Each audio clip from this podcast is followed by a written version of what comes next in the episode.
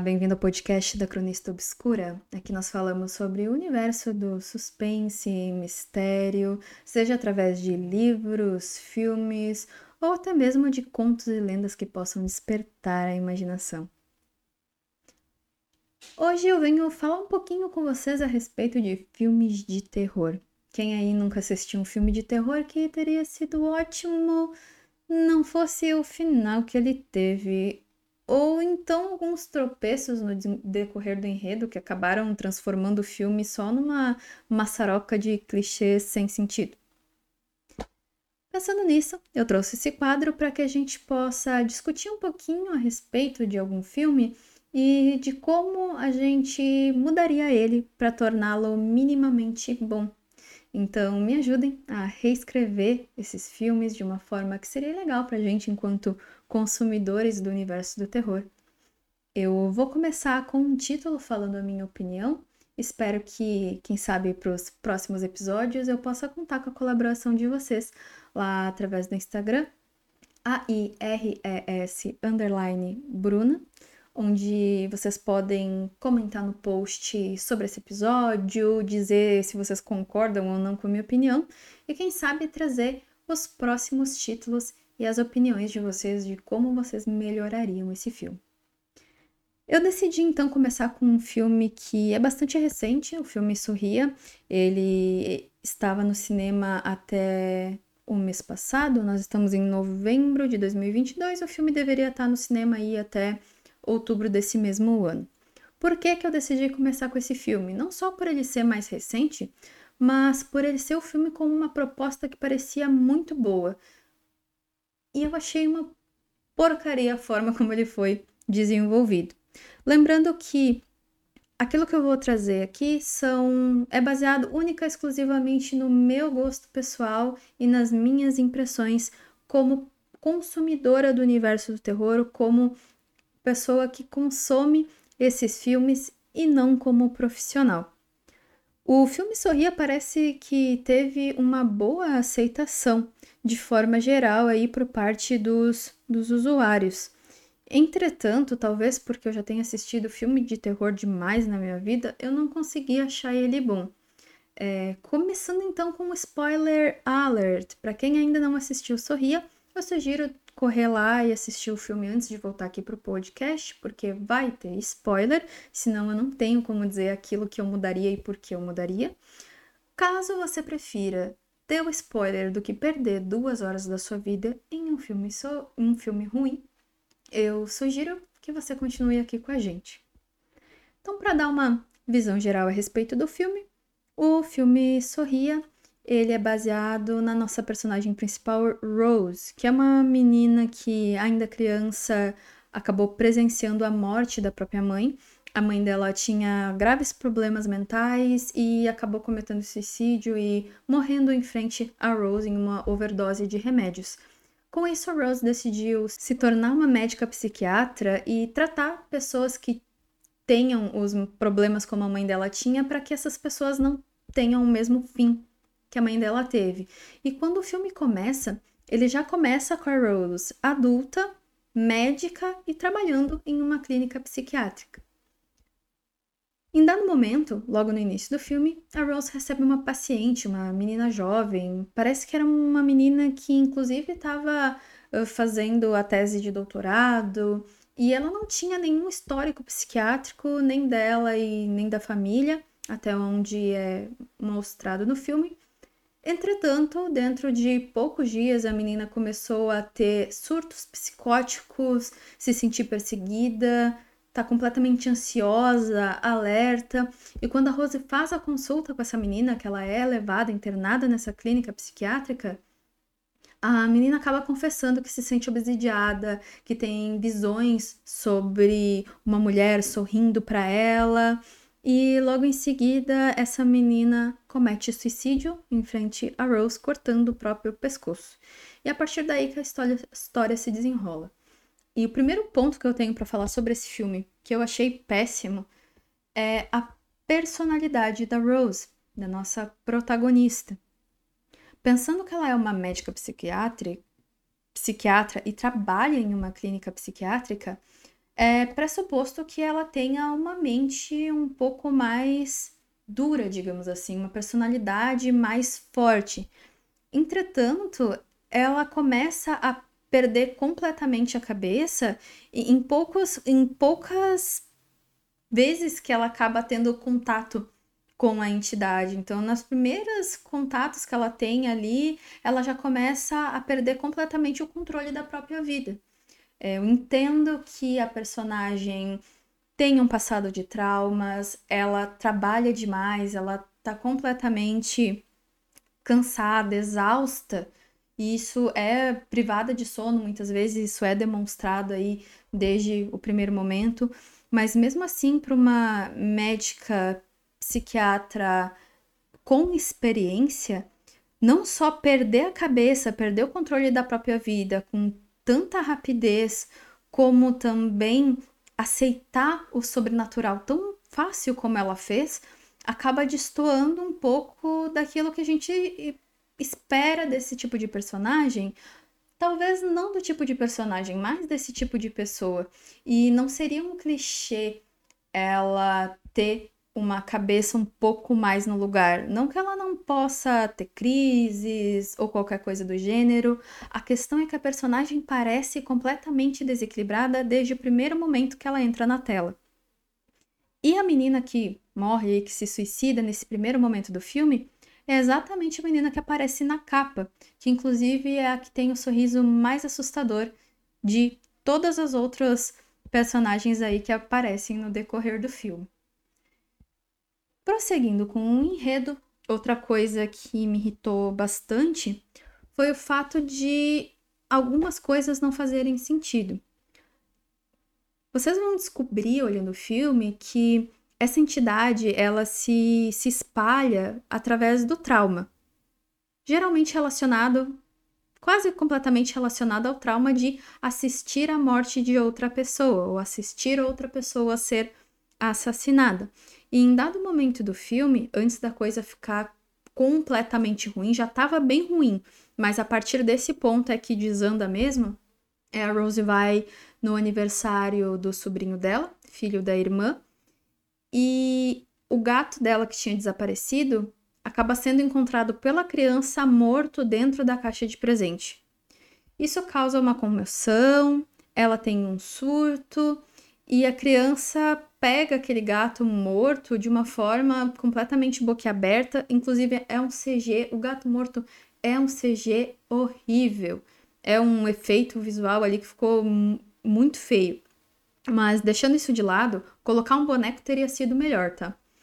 Não me lembro se é nesse momento ou se é em uma outra visita que a Rose vai tentar fazer irmã para fa fazer a visita à irmã dela para tentar acertar as coisas, já que a irmã da Rose já é super protetora com a criança e a Rose causou toda aquela comoção. A Rose tem um surto dentro do carro, começa a gritar, arrancar os cabelos, bater na direção e a criança tá presenciando isso também através da janela.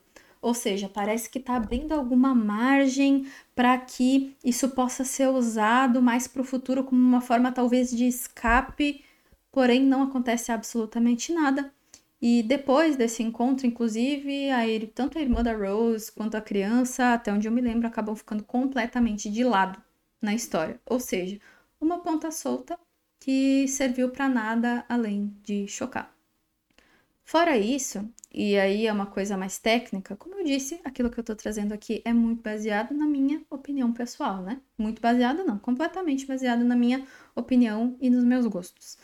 Mas galera abusou dos efeitos sonoros, colocou a imagem da estrada ou enfim do horizonte de cabeça para baixo algumas vezes para causar um desconforto, mas não foi um desconforto que um filme de terror normalmente causa ou uma cena nojenta, foi um desconforto como, sabe quando faz muito tempo que você não anda em, em algum veículo como um carro, um ônibus, e de repente tem que fazer uma viagem muito longa e começa a ficar enjoado, tem vontade de só sair dali.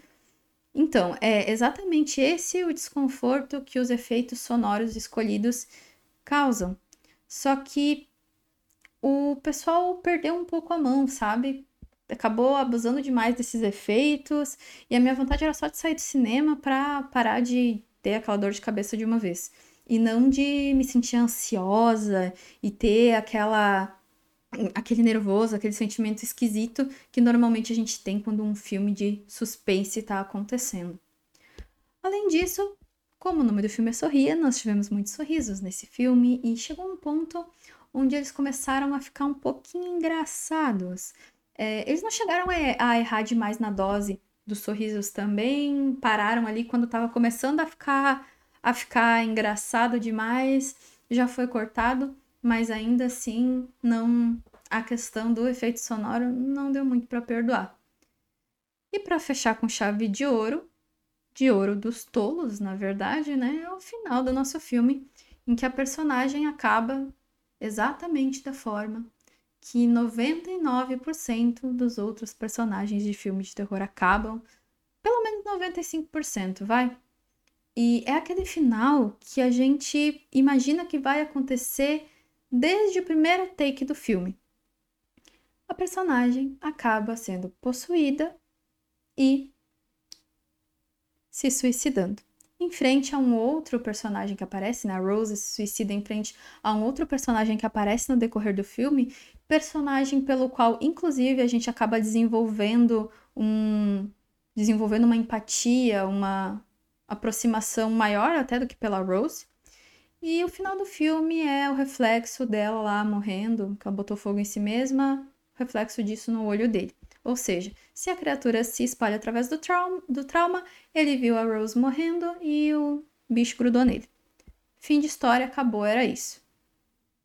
Cara, é, a forma como o bicho entra na Rose, que aparece o CG lá de um bichão enorme que abre a boca dela, dois metros de, de largura, de altura, e se enfia dentro da boca dela, teria sido nojento se aquele bicho não fosse tão engraçado tão engraçado que aquele bicho era que, que não chegou nem a ser nojento a forma como aconteceu. E antes que eu me esqueça, é, a, isso é outro ponto. Como muitos filmes atualmente, esse filme não explorou em nada a origem desse mal. É, a Rose até conseguiu chegar até certo ponto na pessoa que começou a passar esse traumas para as outras, é, era um doutor que fez uma conferência em outro país e quando ele voltou ele já estava obsidiado. Mas ela não não aprende nada além disso. Não se sabe o que exatamente é essa criatura, da onde ela vem, qual lenda que a originou, como se livrar dela, o modus operandi, nada disso. Ela descobre a forma como a criatura é, se espalha, como ela obsidia as pessoas e passa de uma pessoa para outra, porque ela tem contato com alguém que conseguiu se livrar do negócio. Foi um rapaz que, inclusive, ele está preso e ele conseguiu se livrar dessa criatura matando outra pessoa e assim causando um trauma para uma vítima que assistiu a esse assassinato. E é isso que ela descobre. Então, a lore, digamos assim, a história da entidade não é aproveitada em nada. Eu entendo que é um gosto pessoal meu entender melhor as origens daquilo que está afligindo os personagens, mas atualmente parece que não sei se é porque a intenção é focar nas experiências do personagem principal ou se é por preguiça de desenvolver essa parte mais complexa da história, que a maioria dos filmes tem deixado isso para lá. Então, o que eu teria feito para melhorar esse cenário geral aí que eu trouxe? Primeiro, teria mudado a personalidade base da personagem principal, da Rose, para alguém que tenha a cabeça mais no lugar, que tenha mais autocontrole e mudar a forma como ela se relacionou com essa questão de estar perdendo o controle de si, o controle da própria mente. Se alguém de vocês aí já assistiu o filme Na Companhia do Medo, que também se passa com uma médica psiquiatra aí que trabalha em uma clínica, vocês vão entender ao que eu me refiro. E para quem não assistiu, sugiro que assista. Não é que ela precisa ser uma mulher de pedra, mas ela eu acredito que se a personalidade dela tivesse feito com que ela tivesse um pouco mais de autocontrole, ela teria passado melhor a impressão aí de uma de uma pessoa envolvida com a medicina psiquiatra. E além disso, eu, quem sabe, teria aproveitado mais essa janela que se abriu com o, o trauma do, do sobrinho da Rose, talvez fazendo com que a criatura mesmo banida pela Rose, achasse uma janela de volta através dessa criança.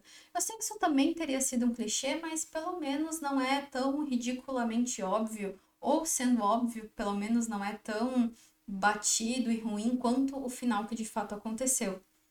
Além disso, teria explorado um pouquinho mais a origem desse mal para saber melhor como lidar com ele.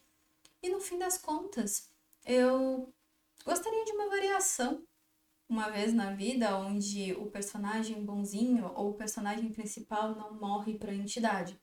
Talvez a Rose pudesse ter encontrado uma forma de banir esse mal por um determinado período de tempo, depois do qual isso voltaria atrás dela ou da linhagem dela. Talvez ela colocasse essa criatura num ciclo para ficar preso entre ela e outra pessoa talvez ela conseguisse selar ele em algum lugar, mas manter ele selado lá tivesse algum requeresse alguma coisa, tivesse alguma condição que ela precisasse se submeter para tal e fosse durar só pela vida durante a vida dela. Então, quando ela já fosse velhinha, ela teria que passar esse conhecimento para outra pessoa reter essa entidade, o que poderia gerar até alguns outros filmes. E com tudo isso, com essas mudanças, eu acredito que o filme poderia ter sido muito melhor, porque a proposta dele é realmente muito boa. Mas e aí? O que vocês acharam do filme? O que vocês acharam das minhas sugestões? Vocês teriam feito diferente? Teriam feito as mesmas alterações que eu sugeri? Caso vocês queiram deixar os comentários de vocês lá no Instagram, Bruna, a-I-R-E-S, underline Bruna. Eu vou deixar uma fotinho lá com o nomezinho do podcast, desse capítulo, e vocês podem comentar, dar sugestões para os próximos filmes para analisar, uh, trazer a opinião de vocês sobre qual filme e o que vocês mudariam nele. E depois de todo blá blá blá, de, de ficar aí devaneando por esse tempo, eu vou encerrando por aqui e até o próximo episódio.